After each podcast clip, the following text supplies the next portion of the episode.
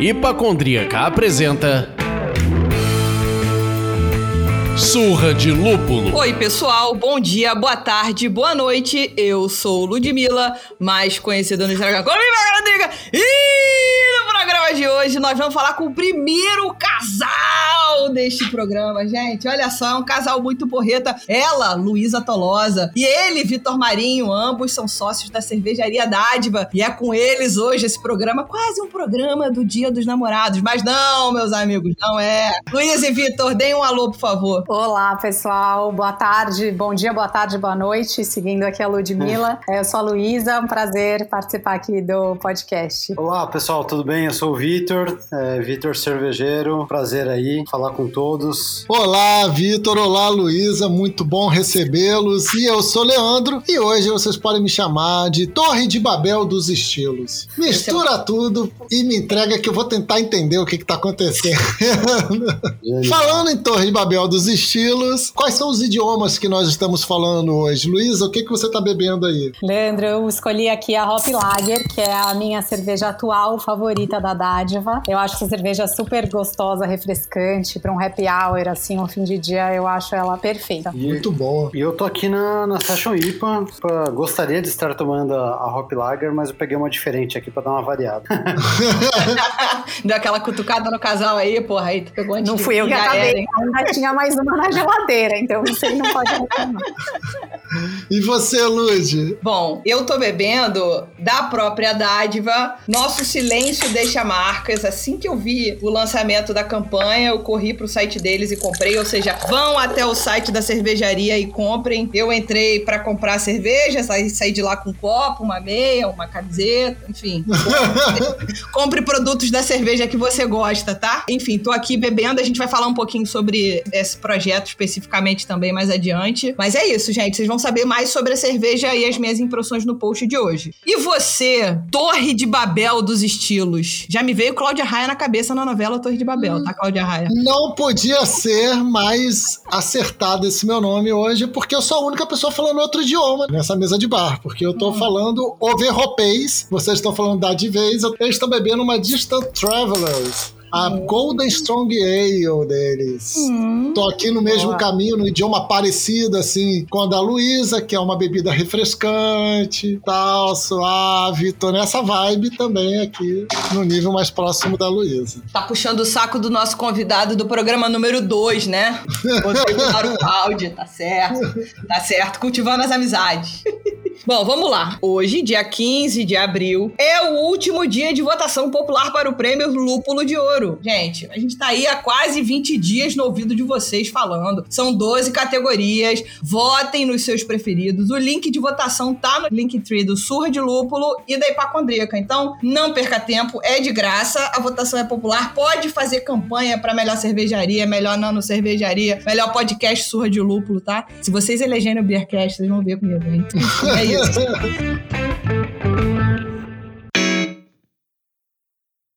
Luísa, Vitor, vamos lá, né? A gente sempre acha que um, um ótimo jeito de começar o papo é pedindo que os convidados se apresentem e contem um pouco da própria história e formação. Contasse assim, chegou na cerveja como, né? Daí já emenda contando um bocadinho sobre a criação da dádiva. Eu sou cervejeiro há esse ano completo, 12 anos que eu faço cerveja. Eu, é bastante tempo. Comecei fazendo cerveja na panelinha, fazia 20 litros lá na casa da minha mãe, no quintal da casa dela, e chamava os amigos lá e se divertia. Foram bons dois anos aí nessa toada, mais de 50 produções em casa. E eu estudava economia, quis mudar um pouquinho, trabalhava com meu pai na editora do- de livros do meu pai, e queria mudar um pouquinho a minha vida como um todo, e resolvi profissionalizar o hobby e virei cervejeiro. Abri uma vaga de cervejeiro na Cervejaria Nacional, eu consegui passar, e comecei a trabalhar na Cervejaria Nacional, fiquei um ano lá trabalhando, fui para Madalena, fui para Dortmund, come- comecei comecei a cuidar de vários ciganos daqui de São Paulo. Né? Os primeiros ciganos, é, talvez do Brasil,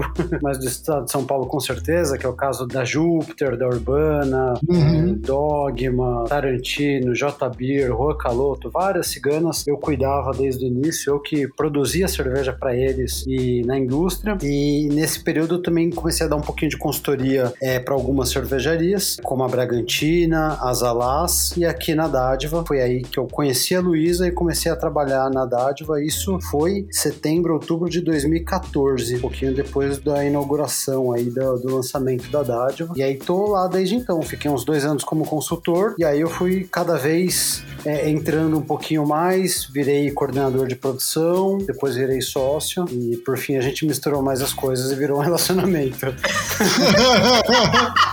Como simplificar as coisas na sua vida, gente. Ou não. Ou não. Contém ironia.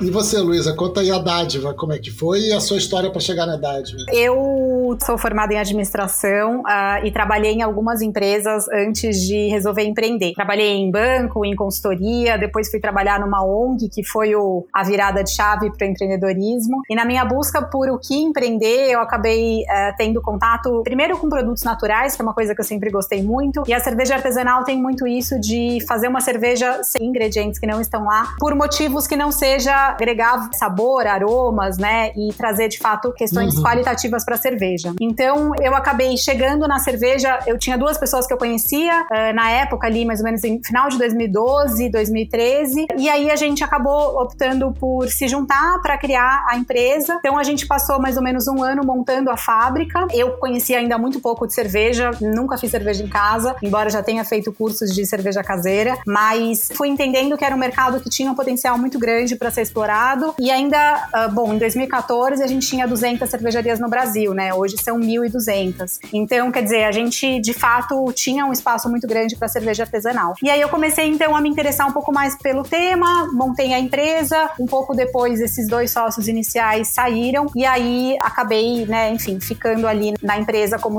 a única sócia que de fato trabalhava ali todos os dias. E o nosso startup foi em fevereiro de 2014, né, com a produção da Premium Lager. Então a gente acabou acabou de fazer sete anos. E a minha história com cerveja tem, que, oito anos e pouco. Então tem pouco tempo, mas já é bastante. Uhum. E aí foi isso, né? O Vitor, então, começou dando uma consultoria lá pra gente. Um pouco depois ele foi, ele virou um consultor full-time da Dádiva. E aí em 2017 virou sócio. Estamos aí nessa toada juntos, mais do que nunca. Que beleza, cara, que legal. Eu acho que a gente podia puxar, você já falou que a Dádiva acabou de completar sete anos. Curiosidade, assim, que eu acho que deve estar na cabeça do ouvinte também duas coisas que eu acho que são importantes. Uma que você já falou que vocês juntaram os panos. E aí, como é que essa relação de trabalho muda alguma coisa, ajuda, atrapalha, contém ironia todo tempo?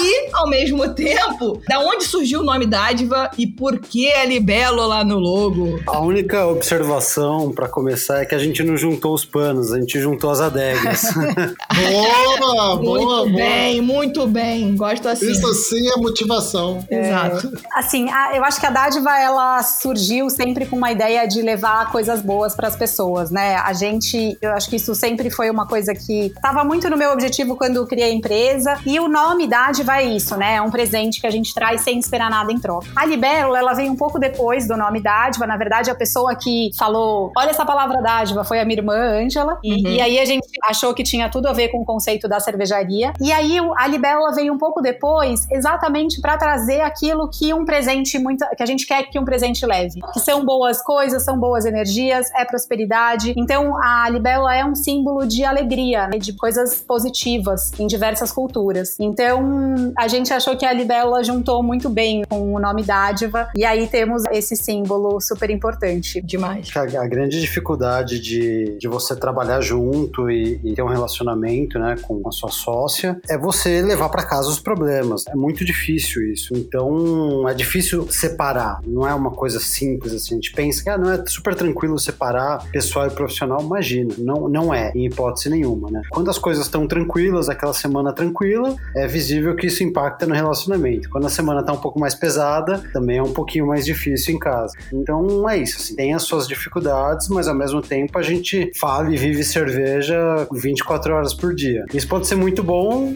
ou não, né? Então você tem que saber tomar os cuidados ali. Quando a gente chega em casa, a gente acaba tomando um vinho, né? Por quê? Porque a gente. é, é, é, e é legal isso, porque a gente para de falar de cerveja. É, porque continuar né? bebendo cerveja, você vai continuar falando daquilo. Ah, a cerveja tá legal, não tá? Olha o concorrente tá fazendo. O que, que a gente vai fazer é. pra. Tá com esse defeito, é. tá errado isso, vou melhorar aquilo. É ruim, né? Então a gente muda um é, pouquinho. Tem um meme maravilhoso que fala assim: trabalhe com o que você ama e nunca mais ame aquilo que você amou. Meu Deus! meme mais verdadeiro. A pessoa chega em casa e toma vinho, velho, porque se tomar cerveja é trabalho. Então, Exato. eu é super entendo, mas eu ainda Ô, não parei de beber Eu tô preocupado com nós dois, não pelo casal em si, porque isso a gente tá protegido, mas pelo fato de a gente tá trabalhando com cerveja agora, né? Eu fico preocupado mesmo, assim. A gente tem que rever esse conceito aí. Vamos falar de outra coisa. Vamos falar de água, H2O. Vamos... É. então, é, vai ser foda, cara. Vai ser foda, vai ser foda. Porque tomar vinho nesse calor do Rio de Janeiro, eu vou ficar tomando espumante. Vou virar uma madame. Ah. E teve boatos que eu ainda estava na pior. Se você tá na pior, porra. Delícia, por sinal, não é ruim. Não, é maravilhoso. Mas enfim, eu vou ter que decidir. Eu compro uma New England IPA ou uma garrafa de Chandon? Ah! Ai, Mas assim, eu acho que meu grande, sei lá, eu não vivo essa experiência. Minha esposa trabalha com também com, na área de comunicação, mas outra empresa, outro esquema, outro assim, outro modelo completamente diferente. Eu acho que minha grande preocupação era essa, ficar monotemático. Eu já sou meu meio monotemático, porque como eu trabalho com comunicação e ela também, eu troco ideia com ela. Ainda mais nesse esquema home office que a gente tá, né, de isolamento social. O que eu trocava de ideia antes com o meu time, com as pessoas que trabalhavam comigo, eu não, agora eu vou até ela e fala: vem cá, tô pensando nisso, nisso, nisso. Você acha que vai dar certo? Qual é a tua visão sobre isso? E é punk, né? É, é realmente tem que ter esse cuidado que vocês estão tendo. Meu, e sem dúvidas, a pandemia misturou muito mais as coisas, né? Porque a gente muitas vezes trabalha na sala, no quarto, na varanda, ou hum. ali na mesma mesa. Então, assim, a gente tá ainda mais juntos. É uma coisa engraçada é que lá na fábrica é, a gente tem ali três galpões. E eu fico em um galpão, o Vitor fica no outro galpão, e muitas vezes, em, quando a gente está na fábrica, a gente não se vê. E a gente sempre. a gente não se vê. Às vezes eu, eu até pergunto assim para um pessoal que trabalha lá, para algum funcionário, falo, o Vitor tá aí hoje? Você já viu o Vitor aí hoje? Porque é importante, sabe? Deixar separado. Pelo menos assim, é um momento ali de, né, mais uhum. cada um ali no seu espaço. E a gente sai do mesmo lugar e vai para o mesmo lugar. Mas assim, cada um vai no seu horário, cada um volta do seu horário. Essas coisas a gente não faz juntos, assim, né? Então, pelo menos cada um ouve a música que quer no carro, sabe assim? Tem as suas coisas boas.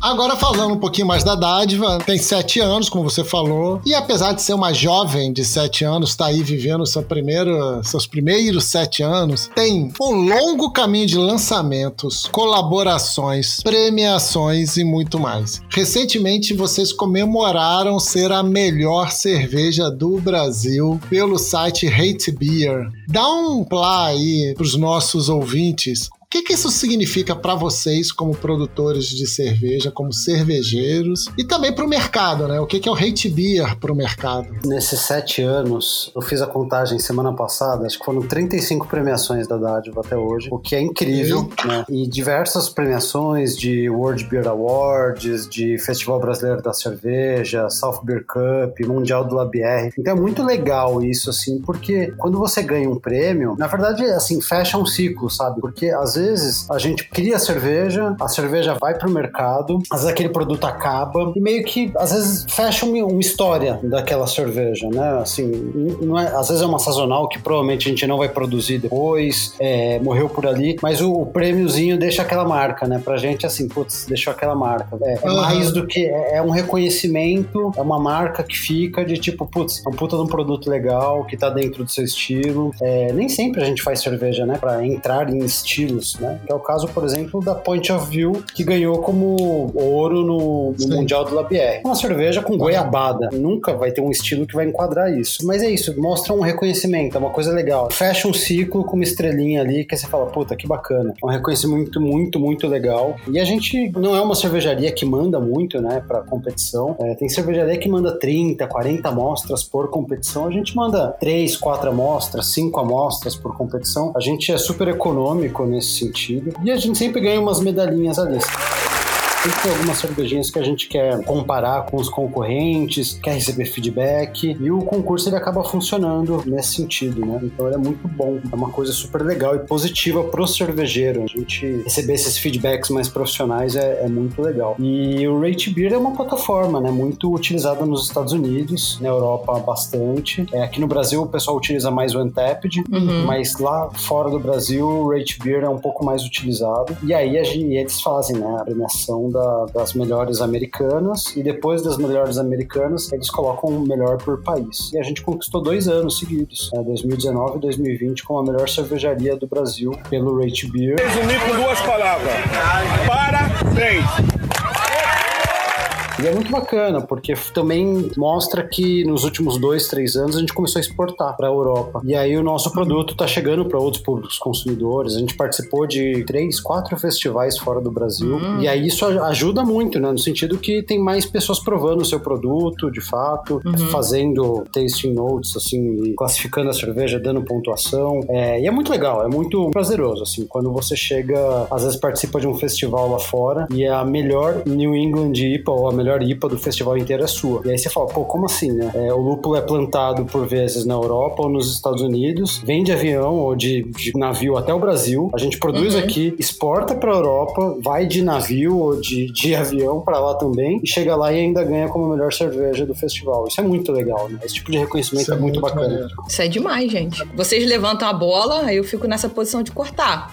Então, a gente ia falar de exportação um pouquinho mais ali na frente, mas já que você tocou no assunto, e, e é um assunto que interessa a gente demais, é, a gente fez um programa recentemente com o Amindo Beer, o Gustavo Martins, que produz com vocês aí, a cervejaria baiana. E aí ele falou da exportação deles também, a gente já tinha visto outras cervejarias. Então, assim, de onde começou esse movimento, né? E como são selecionadas as cervejarias para exportação? E para onde que vocês estão exportando? Eu já vi nos Instagrams da vida muito se falar de Holanda. Tem mais algum lugar? Como é que é? Como é que não é? Eu acho que a gente começou, a, a primeira experiência, talvez, foi um festival na Holanda que a gente participou, em uma cidade que chama Breda, e a gente foi convidado pra lá. Tem um amigo nosso que ele mora nessa cidade e ele faz muito bottle share com o organizador desse festival. E aí ele levava as, as cervejas brasileiras pra lá e a galera começou a pirar, né? Começa a provar Imperial Stout com madeira brasileira, as frutas exóticas Outra brasileiras. pegada. E mesmo os estilos tradicionais muito bem executados. Né? E aí a gente foi convidado, foi o nosso primeiro festival. Isso foi em é, 2018, em eu acho. 2018, exatamente. E, e aí, quando a gente tava nesse festival, a gente aproveitou, visitou alguns pontos de venda, deixa a amostra, e aí participa. E, e o próprio organizador, ele compra uma quantidade a mais para ele vender, às vezes, na lojinha do festival, vende para alguns amigos, alguns bares, e foi o primeiro movimento. Aí a cervejaria começa a ficar um pouco mais conhecida, o pessoal sabe que você tem a disponibilidade de estar lá, que você pode exportar, que você pode mandar os produtos, e isso facilita muito para os organizadores. A gente participou desse festival na Holanda, participou de um festival na Suíça, que foi muito legal, em Lausanne, e também na Bélgica, no Bides, que é o festival que busca as melhores pequenas cervejarias desconhecidas do mundo. Então, Legal. eles nunca repetem cervejaria, todo ano tem 20, 30 cervejarias novas, Uhum. e aí foi muito legal que a gente participou, é um dos melhores festivais da Europa. E cada vez que você participa desse festival, te abre portas. É a Brete, ela tem a ver com cerveja. Então.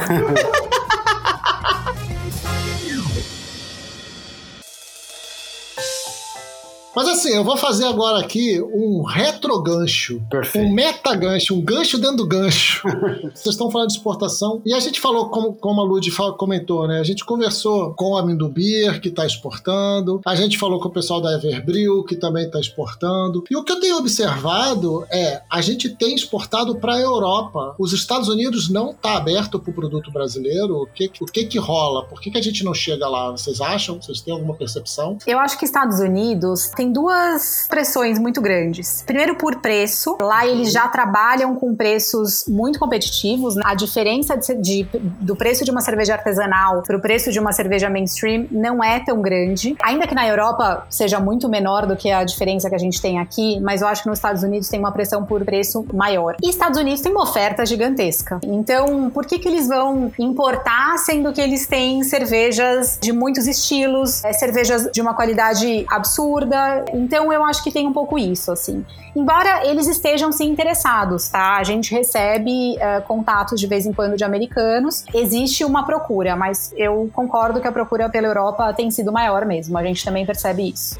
Na pergunta eu cheguei a falar de Holanda, porque foi o que eu já vi nos Instagrams aí do pessoal, startup, vocês, Herverbril e etc, Amendobir. Aí o, o Vitor falou de Bélgica e Suíça, não é isso? E vocês também exportam para esses dois países, é isso? É que na verdade é um importador na Holanda que ele, ele repassa para vários países. Ah, então, entendi. Ele está chegando na Alemanha, está chegando na França, ela vai chegar em outros mercados mas é isso, é um importador na Holanda que ele, ele é o ponto central e ele espalha para vários países. Ele tem vários distribuidores lá. Né? E essas exportações que a gente fez diretamente para os países que o Vitor mencionou, elas foram feitas para os festivais e antes, né? Já faz um tempo, foi antes de a gente começar esse trabalho com o distribuidor atual. E aí elas foram diretas para os países mais focadas no festival. Então, Entendi. por isso aqui também aconteceu. Não, porra, demais, cara. Quando eu fiquei sabendo de exportação, eu falei, cara, que demais. E, e o Vitor deu uma contextualizada muito legal, né? Que o lúpulo sai da Europa, dos Estados Unidos, tal, tal, tal, de avião, de navio, vem para cá, faz, você espera, você produz, manda de novo para lá, ou seja, e ainda assim você ganha prêmio, né?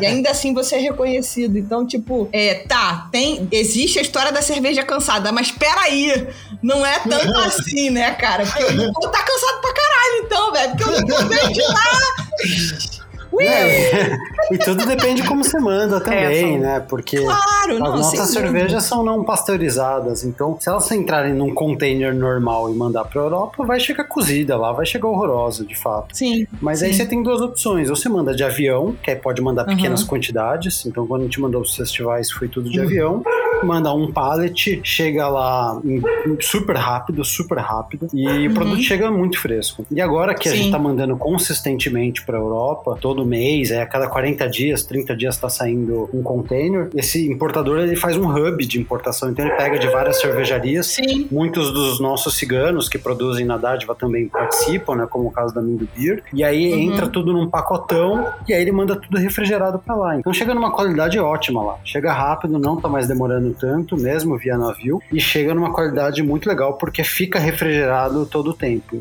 É exatamente as mesmas condições de deixar na nossa câmara fria, deixar num estoque de geladeira de bar, é, chega numa qualidade muito, muito positiva mesmo. Entendi. É tipo quem sofre de jet lag por viajar na classe econômica e quem sofre de jet lag por viajar na primeira classe. É outro nível de jet lag. Dizem que é, Leandro. Você é privilegiado de conhecer, assim. Eu, dizem que é muito bom, assim. Eu não posso dizer se é. Queria, queria. Ai, gente. Como diria aquela piadinha lá, saudade do que a gente não viveu. Exatamente. Vai demorar para viver. Boa.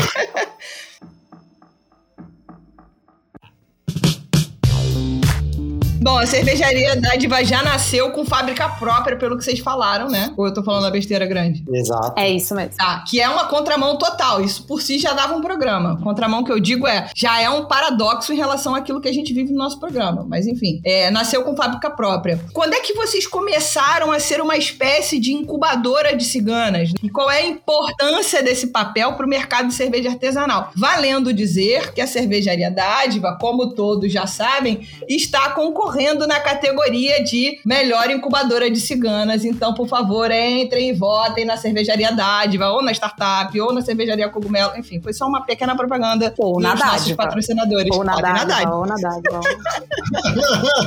Mas, enfim, conta pra gente o que, que é isso, né? O que, que é ser incubadora de cigana, o que, que isso significa pro mercado, enfim. É, olha, eu acho que assim, o plano uh, de atender cigano, ele veio um pouco depois que a fábrica já estava montada e estava estruturada. Na época, isso ainda era de fato muito novo. Eu acho que a Júpiter, que foi o primeiro cigano, surgiu em 2014? 2013. 2013. 2013. Que foi o ano que a fábrica já estava sendo montada. Então, uhum. é, a gente estava com a fábrica montada e eu aprendi na faculdade de administração que o investimento imobilizado tem que ser utilizado para você pagar ele. Esse, esse mantra eu vivi na minha vida e ainda vivo. Mas então, sempre pensando em como manter a fábrica é, cheia. E aí eu acho que foi um, um processo de conhecer outras pessoas do mercado, né? Eu ainda não era muito desse mercado. Então, conhecer mais pessoas, fazer cursos e tal, aquele networking importante que sempre ajuda. E aí, na verdade, os ciganos começaram a, a nos procurar. Então, a gente é, recebeu o nosso primeiro cigano, foi a Capitu, que foi em setembro, outubro de 2014. E aí, é, alguns meses depois, ficou muito claro para mim que existia um mercado, existiam muitas pessoas procurando esse modelo, né? Existiam pessoas que tinham todo o seu conceito como cervejaria, suas receitas, mas não queriam, não, né, tinham um investimento para montar uma fábrica. Então, já que a gente podia e tinha uma capacidade ociosa para isso, a gente já começou a atender. Alguns meses depois, ficou ainda mais claro de que daria para a gente crescer junto com esse modelo. E aí foi quando a gente começou a fazer os próximos investimentos na fábrica, tanto em tanque quanto em linha de invase e posteriormente, assim, os grandes investimentos que a gente fez foi o último grande investimento foi a centrífuga e a, uma outra linha de invase de lá. Então isso foi sempre buscando, claro que atender a dádiva, né, num volume que a gente estava trabalhando para crescer, mas com certeza atender essa demanda de ciganos que existia e ela foi muito grande durante muitos anos, né? Eu acho que nos últimos anos a gente percebeu que de fato essa procura por cigano ela caiu um pouco. Enfim, acho que tem uma concorrência do mercado, né? O mercado percebeu esse gap e também é, muitas fábricas surgiram com este objetivo. Então, claro que aumenta a concorrência e eu acho que o mercado também passou aí por algumas mudanças importantes que também fizeram com que menos pessoas optassem por se aventurar como ciganos. E eu acho que hoje a gente tem um mercado muito mais maduro nesse sentido. Né? A gente percebe que você tem ciganos muito profissionais, ciganos que trabalham para aquilo o tempo todo, né? Que não é um plano B, é um plano A, de fato, e que precisa ser, né? A gente está falando de um negócio. Então, se a gente não se dedicar a ele, é difícil ele prosperar como precisa, né? para se manter vivo no Brasil. Então, felizmente, a gente tem parceiros bastante sólidos lá na fábrica, como ciganos e também no nosso modelo de distribuição. Nossa, sensacional. Perfeito. E, e assim, você comentando e entendendo essa mudança que ocorreu no mercado, né, de nascerem outras incubadoras, começaram a aparecer ciganos, os ciganos aparecerem mais profissionais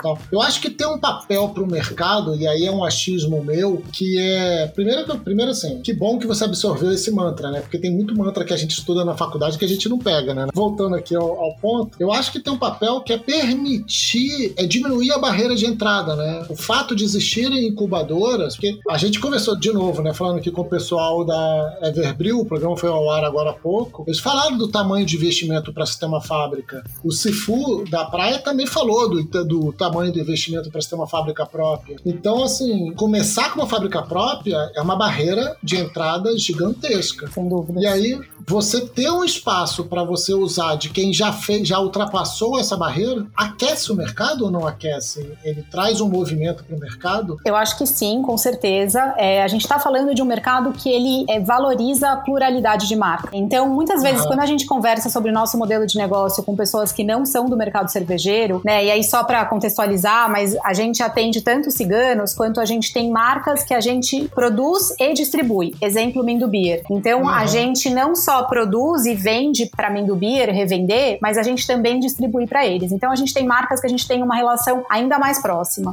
E quando a gente conta sobre esse modelo de distribuição para pessoas que não são do mercado cervejeiro, as pessoas falam assim: ué, mas você produz seu próprio concorrente? Em um primeiro momento pode até parecer que sim, uhum. mas não é. Quem conhece o mercado cervejeiro como vocês, como nós, a gente sabe que não é. É porque o mercado cervejeiro ele valoriza uma pluralidade de marcas.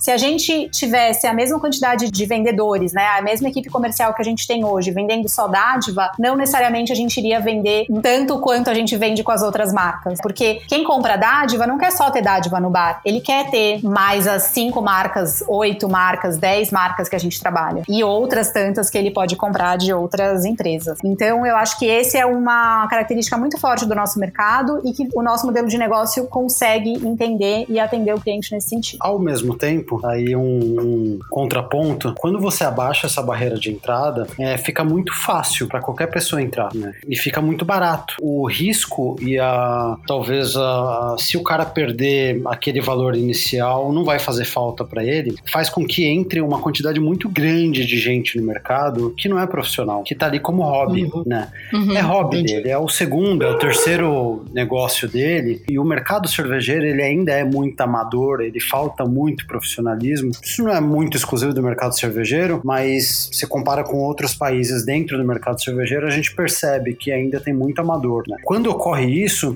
o cara tá com estoque que tá parado, ele queima produto, faz promoção, entre várias práticas que ocorrem no mercado, que essas sim são muito danosas ao mercado. Uhum. Então, é, existe o equilíbrio. É muito legal a pluralidade, sem dúvida, é muito legal ter uma quantidade absurda de marcas, melhora muito a criação, a criatividade, a possibilidade de inovação, melhora em todos os aspectos. Eu sempre fui o, o, o grande entusiasta desse modelo, mas a gente percebeu que também tem pontos negativos. E o ponto Sim. negativo tá quando você a propensão ao risco começa a ficar meio baixa demais, né? Então o cara topa perder ali 20 mil reais que não vai fazer falta. E isso faz muito mal pro mercado. Entendi. É.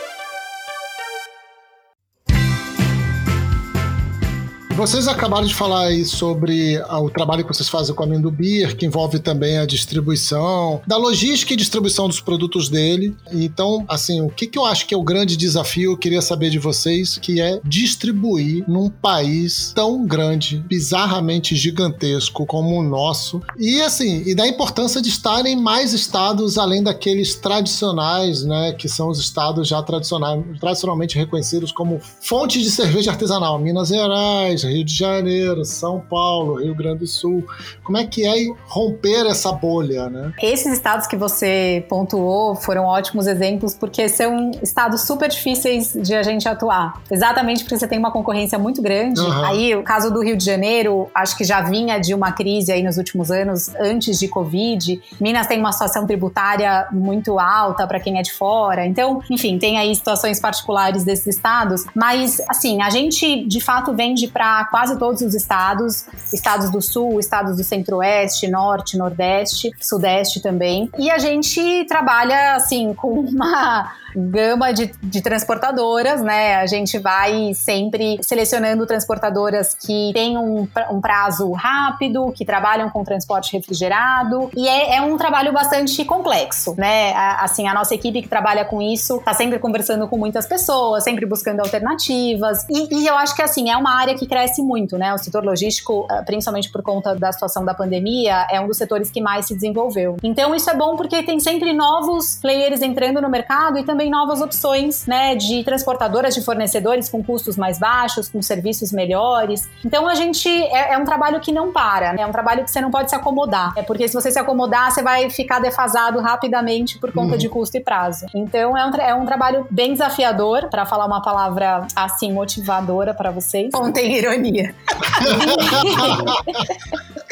e é um trabalho importantíssimo, porque é como a cerveja vai chegar, então, é. até o nosso cliente. Mas o que eu penso sobre distribuição no nosso país, que é, sei lá, do tamanho da Europa inteira e mais, é que a gente tava falando há três perguntas atrás sobre exportação, e aí fala que, pô, ou vai de avião, que é mais rápido, chega bacana, primeira classe, ou vai de navio, que também vai refrigerado, mas demora mais, classe executiva, vai com uma galera no mesmo container, não é só um e tal. É, a gente tem que pensar que no final da história a gente está fazendo é, distribuição interna, mas é quase como se fosse exportação. Porque você mandar uma cerveja pro, pro Amazonas, porra, é uma ideia logística absurda. E a gente, a nossa empresa de logística nacional, e eu não estou aqui defendendo privatização ou não, pessoal, isso não tem a ver com o Surra de Lúpulo podcast. Só que tô querendo dizer que é um serviço que, por interesse XYZ, foi sucateado, que é o dos Correios. Sim, então a gente acaba precisando buscar outras opções no mercado, que é como você tá falando, você tá buscando outras empresas que podem te oferecer preço, prazo, é melhor condição de transporte de, de produtos tão frágeis quanto cerveja. Então, é uma equação maluca demais. A equação, ela não passa só pela questão do transporte. Quando você explica para qualquer gringo, qualquer um, o que, que é ST, ST, o que, que é mandar de São Paulo pro Rio de Janeiro e ter uma tributação diferente? É justamente o que você falou, é uma Europa. Você tá tirando de Portugal e mandando para Alemanha. Detalhe, lá tem uma simplificação tributária para você mandar de Portugal para Alemanha, que aqui no Brasil, dentro do Brasil, a gente não tem essa simplificação tributária e é um sistema burro, assim, ó, é um sistema estúpido que você tem um estado que te cobra 28% e o outro que te cobra 18% e o outro que se você produzir naquele estado, você paga zero. Então, quer dizer, você cria uma disparidade tão grande de preços que inviabiliza. É, é muito mais fácil e melhor exportar do que mandar pro Rio de Janeiro, sendo que o Rio de Janeiro tá aqui do lado. É bizarro. Não fala assim que meu coração fica derretidamente triste. Eu, por exemplo, eu estou aqui tentando provar a cerveja de vocês sem álcool e ainda não consegui. É, não uma loucura. achar. E aí no site, eu- quando eu fui comprar, eu não sei se não tinha, se só tinha em lote gigante, não sei. Mas enfim, é isso, gente. É, é brabo mesmo. Tem uma outra loja que entra nessa briga, né? Um e-commerce que compra sempre, é, ou uma loja física, mas os PDVs também estão na degola total. Ninguém aguenta, tá todo mundo ferrado. No final, sem o PDV, fica a cervejaria obrigada a fazer tudo sozinha. Se você Sim. tem uma rede de PDV, você vai, porra, vou pensando aqui o que, que eu faço. E a realidade. Com a pandemia, isso tem se exacerbado muito, porque o cara não consegue vender, não tem consumo local, não tem apoio governamental, não tem financiamento, não tem nada. Metade dos bares de cerveja do Brasil devem ter falido, a outra metade está em dificuldade financeira. E a tendência é de diminuir mesmo o número de bares, e isso, cada vez o número de cervejarias aumentando mais, por um lado vai aumentar a concorrência dentro do ponto de venda, por outro lado a cervejaria vai ter que começar a olhar para vender direto ao público. E essa é uma Sim. realidade. Esses canais de venda direta vão aumentar, sem dúvida. Sim, mas aí encontra um próximo desafio que é o perfil do público, né? Essa persona do bebedor de cerveja de alto consumo, não tô falando do, be- do bebedor de cerveja eventual, eu tô falando daquele tão criticado e famigerado beer geek, né?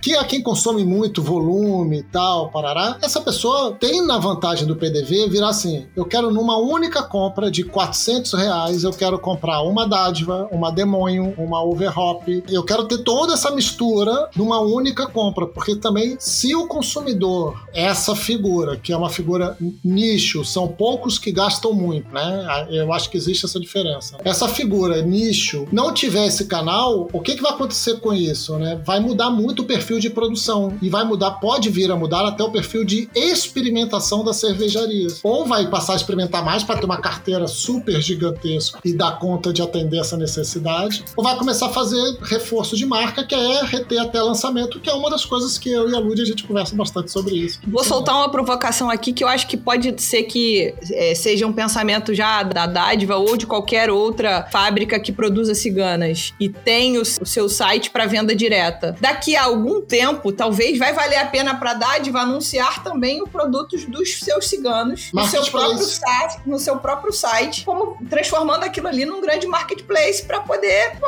cara, o mesmo dinheiro que eu vou gastar para botar esse produto aqui e distribuir, pô, eu tô, esse produto vai sair para mim por um preço do que se eu comprar um outro para enfiar, sei lá. Entendeu? Então, tem muita coisa pra mudar nesse jogo, gente. Não, não tem que a gente achar que a pandemia pegou e criou uma dificuldade e por conta disso a gente vai ser obrigado a pensar em mil soluções, Sim. né? Não, Inventar a roda de novo. Sei É. lá o que, que a gente vai fazer. Não, e o e-commerce já era uma realidade, né? Ainda mais agora é algo que ficou muito mais nítido, né? A facilidade, a importância, a praticidade e a possibilidade de você comprar coisas de outros lugares ou de fornecedores menores. Então, Sim. e isso, essa é uma, uma, uma realidade, sem dúvidas, que, que já está acontecendo. E aí eu acho que vai muito de como o, o mercado vai é, reagir a isso, porque eu acho que a cervejaria, ah, como objetivo primordial, ela tem a função de produzir e de vender para alguém fazer essa distribuição direto para o consumidor Uhum. final. Então eu acho Sim. que assim, esse sempre foi uma coisa, algo que a gente teve muito cuidado, que é assim, a gente não quer tirar a importância do nosso do PDV. A gente não quer Sim. tirar a importância do bar, do e-commerce que a gente trabalha, da loja que a gente atende, mas eu acho que é isso, tá tudo evoluindo e eu acho que o próprio PDV tá entendendo que a cervejaria também tá tentando sobreviver, ou também tá tentando encontrar alternativas, né? E não necessariamente isso vai ser uma concorrência direta para ele. Então acho que tá tudo muito em ebulição, ainda Sim. que sem um motivo positivo, né? Mas eu acho que a pandemia também trouxe bastante essa necessidade de criação, de pensar em novas, novas oportunidades, novos caminhos. Com certeza. Só pra encerrar esse assunto, eu acho que eu não me lembro, pelo menos na minha vida, minha vida conturbadíssima, eu acho que eu não trouxe nenhuma solução pra minha vida em tempos positivos, sabe? Tipo, tá tudo rolando bem. Eu vou pensando numa solução pra rolar melhor ainda. O quê? Tô vivendo, tô curtindo. Agora, em tempo de soco, porrada e bomba, é a hora que você fala: não, peraí, não posso continuar assim, eu tenho que fazer alguma Precisa coisa. mudar. Exato. Então, a pandemia, no final da história, ela vai obrigar o PDV, que é o ponto de venda, pensar numa solução pra ele, a cervejaria, pensar numa solução pra ela. E aí, quem sabe ali na frente vocês conseguirem pensar em alguma coisa em conjunto. Mas, enfim, por enquanto é, é guerra, né? Faca na caveira e vambora.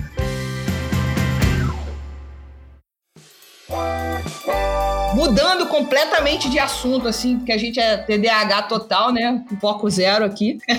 A Dádiva tem feito de forma recorrente ações afirmativas de inclusão de gênero, né? No ano passado, no Dia da Mulher, lançou a cerveja She Drinks, She Chooses. Esse ano lançou essa belezura que eu tô degustando aqui, né? Nosso silêncio das marcas. Então, como é que vocês veem a importância disso pro mercado e qual é a aceitação desse tipo de ação que vocês enxergam nesse mercado, que ano passado foi trazido escancarado, machista, misógino, racista e etc. Então, queria que a gente falasse um pouquinho sobre isso. Olha, eu acho que isso vem de uma forma muito natural na dádiva, muito porque a gente não é ficar falando de mim, mas é também, né? Mas assim, eu acho que por, pela dádiva ter sido fundada por uma mulher, no caso eu, é, a gente sempre se preocupou com essa inclusão. Acho que isso eu sempre tive essa, essa preocupação de que a mulher poderia trabalhar onde ela queria. Claro que acho que a minha consciência feminista veio acontecendo nos últimos anos, felizmente. A Luísa de 2013, que fundou a fábrica, não é a mesma Luísa de 2021, que criou essa campanha junto com uma equipe toda para falar sobre um assunto tão delicado que é a violência doméstica. Então eu acho que esse assunto ele foi sendo construído e ele foi sendo abordado dia a dia na fábrica. Isso ajudou muito para que a gente hoje pudesse se posicionar dessa forma. A gente não acordou um dia e falou assim: vou fazer uma cerveja para falar sobre o mês Inter- internacional da mulher, né? E vou falar sobre violência doméstica. Não, a gente vem falando nisso ao longo dos últimos anos.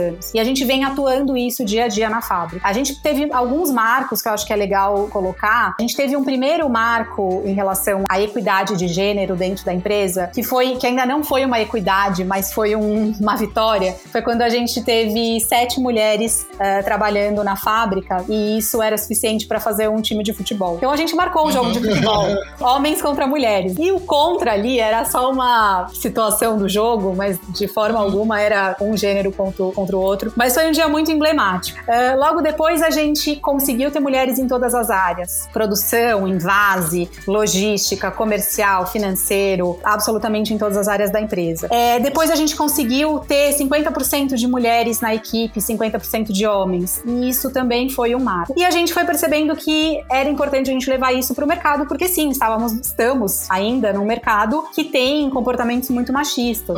E aí eu acho que a gente também foi evoluindo como empresa para a gente poder trazer um assunto tão delicado desse, assim. É uma campanha que, assim, ela tá sendo super importante pra gente, muito difícil também, porque é um assunto muito delicado pra gente tratar e a gente tem tomado cuidados importantes para que a gente eh, pudesse trazer esse assunto de uma forma a introduzi-lo, a não falar que os homens todos são culpados por isso, mas a Sim, gente não é uma caça às bruxas. não é uma caça às bruxas, exatamente. Aham. Essa campanha ela traz o assunto para que as pessoas conversem sobre ele, né? Para que as Sim. pessoas discutam, porque ele acontece muito mais do que a gente entende, do que a gente conhece, do que a gente espera. Então, Uhum. enquanto a sociedade não falar sobre isso e não quebrar esse tabu, esse problema vai continuar e vai continuar se agravando. Então, esse é o nosso grande objetivo com essa campanha, é trazer o assunto para a mesa dos bares, para a mesa dos lares, mais porque é por conta da situação que a gente está passando. Claro. E que, obviamente, as mulheres não tenham que passar por, e- Por por essa essa, situação. situação. e que a gente possa evoluir como sociedade em relação à desigualdade de gênero. Eu vou fazer um comentário aqui, o Leandro vai saber explicar isso, ou vocês, melhor do que eu. Como o podcast é uma coisa que a gente precisa relatar, eu tô com a lata aqui do nosso Silêncio Deixa Marcas. E aí, pra quem não comprou, não viu, não sabe, ela vem com um silver tape preto. E aí você tem que descolar o silver tape, né? Pra poder é, desnudar o nome do rótulo e etc. Isso tem um apelo, imagino eu, e aí a galera de comunicação forte, por favor, Nossa. ajude. Um apelo de, de colocação mesmo, de surpresa, de um efeito uau, Uau! maravilhoso.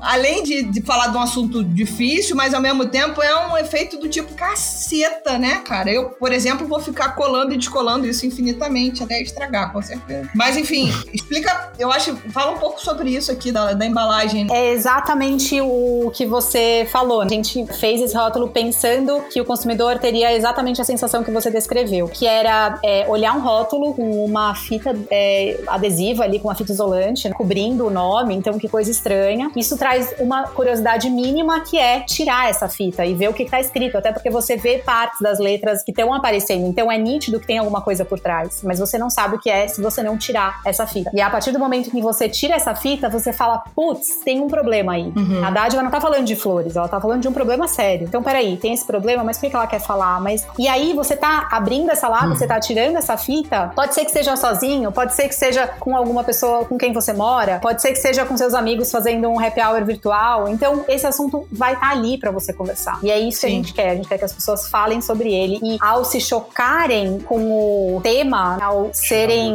colocadas é, em contato com o tema dessa forma, a gente entende que existe essa- curiosidade e esse choque mesmo, né? Pra que o assunto venha à tona.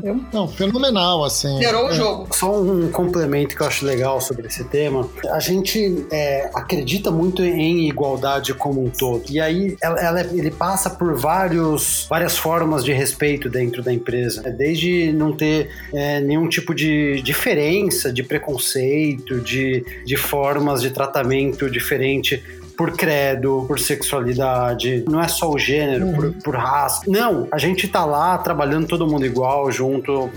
Tem diferenças, sim, salariais, tem diferenças de cargo, de, de função dentro da empresa, sem dúvida, mas. Por a gente- níveis, mas é. não por outras questões. Exato. Sim. E a gente levanta muito essa, essa bandeira. Então a gente fez, por exemplo, no Brasil, quantas cervejarias participaram daquele projeto incrível que é o Black's Beautiful? Tiveram três ou quatro cervejarias no Brasil que participaram, talvez um pouco mais, mas assim, enquanto ah, tinha lá uma, uma colaborativa com a Other Half, podia colocar lá um, o login da Other Half no teu rótulo. Mas teve colaborativa a- aos montes, né? Mas, de- quando falar um pouquinho de igualdade racial, quem topa levantar essa bandeira? Pouquíssimas, né? Então, como você vê que tem, tem uma série de assuntos que, que a galera esconde mesmo, a galera não quer falar, a galera não, não quer mexer nesse vespeiro, entre aspas, sendo que são assuntos que a gente deveria pautar. E a gente pauta porque a cerveja não é só um produto, né? A gente tá ali se comunicando com o cliente, a gente tá querendo melhorar a sociedade, tá querendo transformar a sociedade. Então,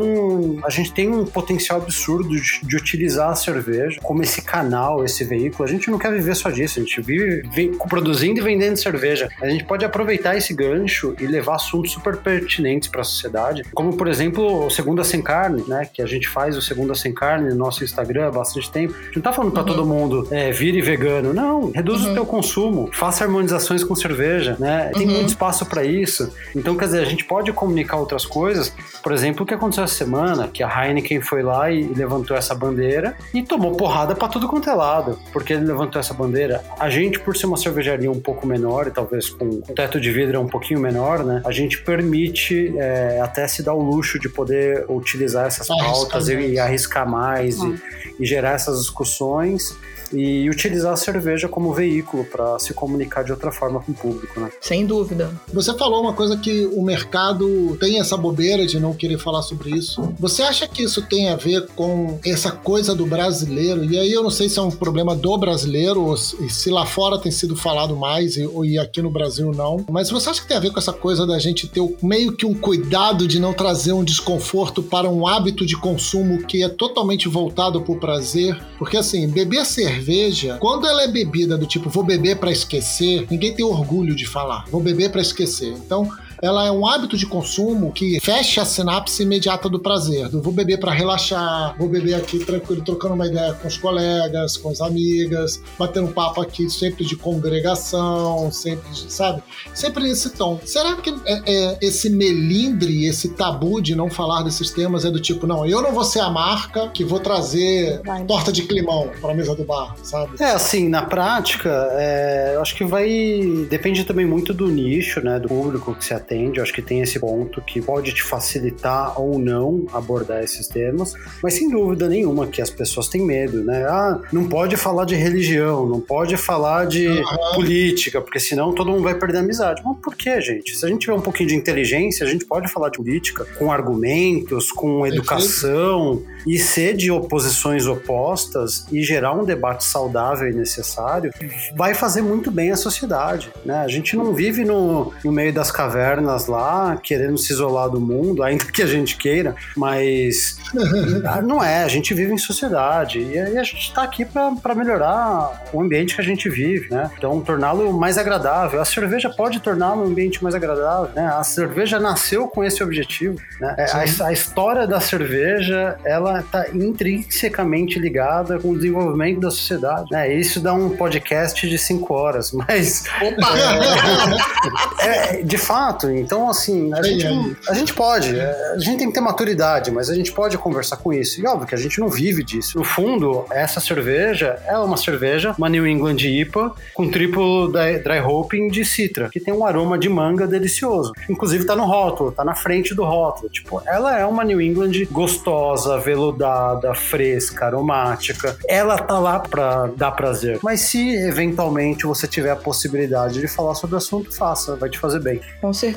Mas só um adendo que eu acho que é assim, sabe? A gente também vive um momento onde parece que todo mundo é obrigado a se posicionar para tudo. E eu acho que as empresas, e eu acho que as pessoas talvez também, mas as, as empresas com certeza, não acho que elas precisam se posicionar para exatamente todas as causas, todas as situações. Eu acho que as uhum. empresas devem procurar os seus valores e se posicionar dentro daquilo. Então, assim, realmente, para dádiva, a igualdade, a equidade são coisas importantes. Então, a gente fez a colaborativa com a Black is Beautiful, a gente fez essa cerveja da, do Dia da Mulher, e a gente vai sempre fazer projetos nessa linha. Agora, putz, o selo vegano é uma coisa que a gente fala já há mais de um ano. A gente tem nas nossas linhas de latas de 310 ml o selo de produto vegano. A gente foi a primeira cervejaria a ter esse selo pela Sociedade Vegetariana Brasileira. Então, eu acho que é muito legal quando. E aí, até um discurso meio marketing, meio. chega até a ser clichê hoje em dia, mas eu acho que é muito verdade. É quando você tá falando uma coisa que de fato é um valor autêntico. da empresa, sabe? É autêntico. Você não tá indo na moda, né? A gente não tá falando sobre Sim. veganismo porque, ah, veganismo tá na moda, porque as pessoas precisam reduzir o consumo de carne, isso tá sendo mais falado hoje em dia. Não, a gente tá falando sobre veganismo porque a gente de fato acredita nisso, porque a gente tem produtos que levam esse selo, porque a gente fala sobre isso no nosso Instagram de diversas porque você é formas. É vegano. Porque eu sou vegana também. Mas é, é, isso, é muito autêntico. Então eu acho que o complicado é quando uma cervejaria, uma empresa vai falar de uma pauta, de um valor que não é autêntico dela, que não é a sua história, né? E aí eu, é, eu acho quando que a roupa não problema. combina com o conteúdo. Perfeito. É isso.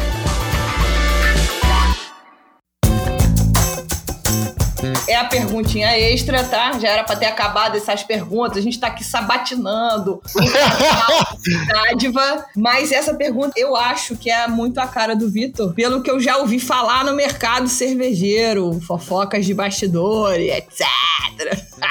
Brincadeira. Vocês também se aventuraram em alguma coisa a ver com charutos. Ó. Oh, Exato. Gente, Não, meu Deus do céu. A gente fez um programaço com a Daiane Cola no ano passado. E aí a gente falou sobre harmonização de cerveja com charuto. Leandro, que era tipo, mano, gosta de fumaça. Rapaz, uhum. anda fumando charuto aí de vez em quando com as barrinhas da vida e tal, não sei o quê. Então conta pra gente, assim, brevemente, o que, que foi essa experiência de, de quase produzir uma cerveja pensando no charuto e vice-versa, né? Exato. Não sei se foi isso. Foi exatamente isso. A gente fez uma, uma não, algumas cervejas pensando em charuto e fez um charuto pensando na cerveja. Então foi exatamente esse o movimento. Eu fumo charuto já há muitos anos, eu adoro. Na verdade é isso, assim, a gente gosta do, do que é artesanal, a gente gosta de outras coisas. Então, pô, eu gosto de tomar cidra, fiz uma cidra. Gosto de tomar vinho, fiz um vinho. Gosto de tomar uísque, destilei o meu uísque. É, a gente brinca com essas coisas. Rodrigo né? Hilbert, segura que o Vitor tá chegando, Rodrigo! Faz propaganda, não. Tem Rodrigo. Tu gosta de pudim? ninguém aqui, não. Não, mas eu gosto de pudim, mas eu não sei fazer, não. Não sabe de nada. Luísa Tolosa tá aí, filho. Que que é? é o grande desafio da parada, rapaz. Nem Vitor, nem Rodrigo Wilbert fazem pudim direito. E ainda faz comida vegana pra mim. Mas eu garanto que meu pão de queijo é melhor. Ih, caraca, chamou o desafio. Não, mas é isso, a gente gosta de fazer as coisas, né? A gente não. Eu não sou cervejeiro à toa, sou cervejeiro porque eu gosto de colocar a mão na massa e fazer as coisas e aprender e estudar e me desafiar fazer coisas novas. E o charuto foi um pouco dessa brincadeira. É, é isso, eu já fumo charuto há 10, 12 anos, já faz uns 4, 5 que eu tenho hábito de fumar diariamente. Então é uma coisa que tá muito no meu dia a dia, é uma coisa que eu gosto muito, eu sinto muito prazer e, e faço harmonizações. Eu fiz a primeira carta harmonizada de cerveja e charuto do Brasil, o meu curso de sommelier da ABS de 2011, 2012. A minha entrega do, da, da carta de harmonização não era com comidas, é com charutos. Que maneiro. É muito Que legal. legal.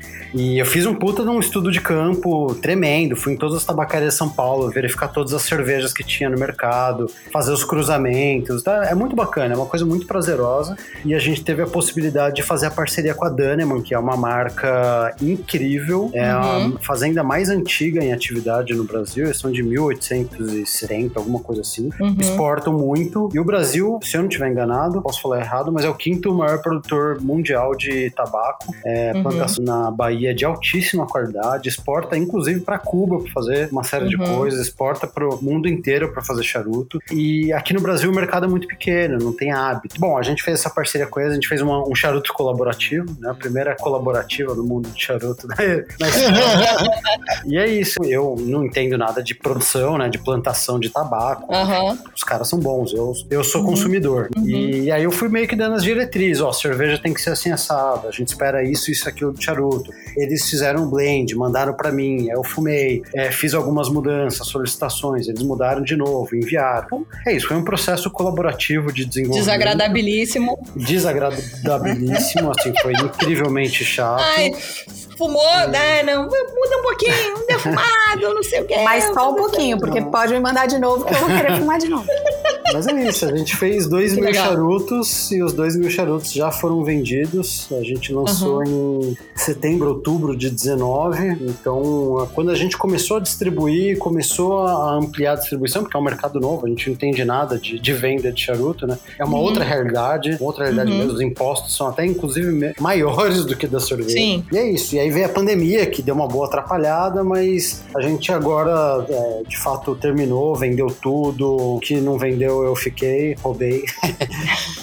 não, mas... E aí a gente agora planejar 2021 pra ver o que acontece, né? Que Legal. Eu, eu acho que quando a gente estiver lançando esse podcast, a gente vai estar lançando uma cerveja feita pra harmonizar com charuto, que é a Médio Tempo 2. Oh, ele acabou de dar um spoiler, Leandro. Spoiler no final do Muito podcast. Vitor é o rei. Só quem chegar no final vai ouvir. Pronto. Gente, muito obrigada, muito obrigada, muito obrigada. Eu fico muito ansiosa quando eu sou tiete de um casal. Assim, ai, eu queria falar com essa pessoa. E aí o programa é bom demais, eu não sei nem se eu durmo hoje, que dó demora pra ansiedade baixar, né? Então tem isso. Mas enfim, queria agradecer demais. Foi muito legal, muito divertido conhecer um pouquinho mais da dádiva, da Luísa, do Vitor. E a gente espera vocês aqui em outras ocasiões para contar mais novidades da dádiva, com certeza. Por favor, estamos super à disposição para bater papo, adoramos. Obrigada pelo convite, é um prazer. E o papo foi muito gostoso mesmo, foi um prazerzaço conversar com vocês dois. E saúde aí, obrigado pelo papo. É, Gente, vocês dois são ótimos, eu adorei o papo, brigadaço. E a gente vai se reencontrar, nem que a gente vá atrás nos eventos. Com certeza, Os vamos chegar lá. Voltarão, não parece, mas os eventos Voltarão. voltarão. voltaram.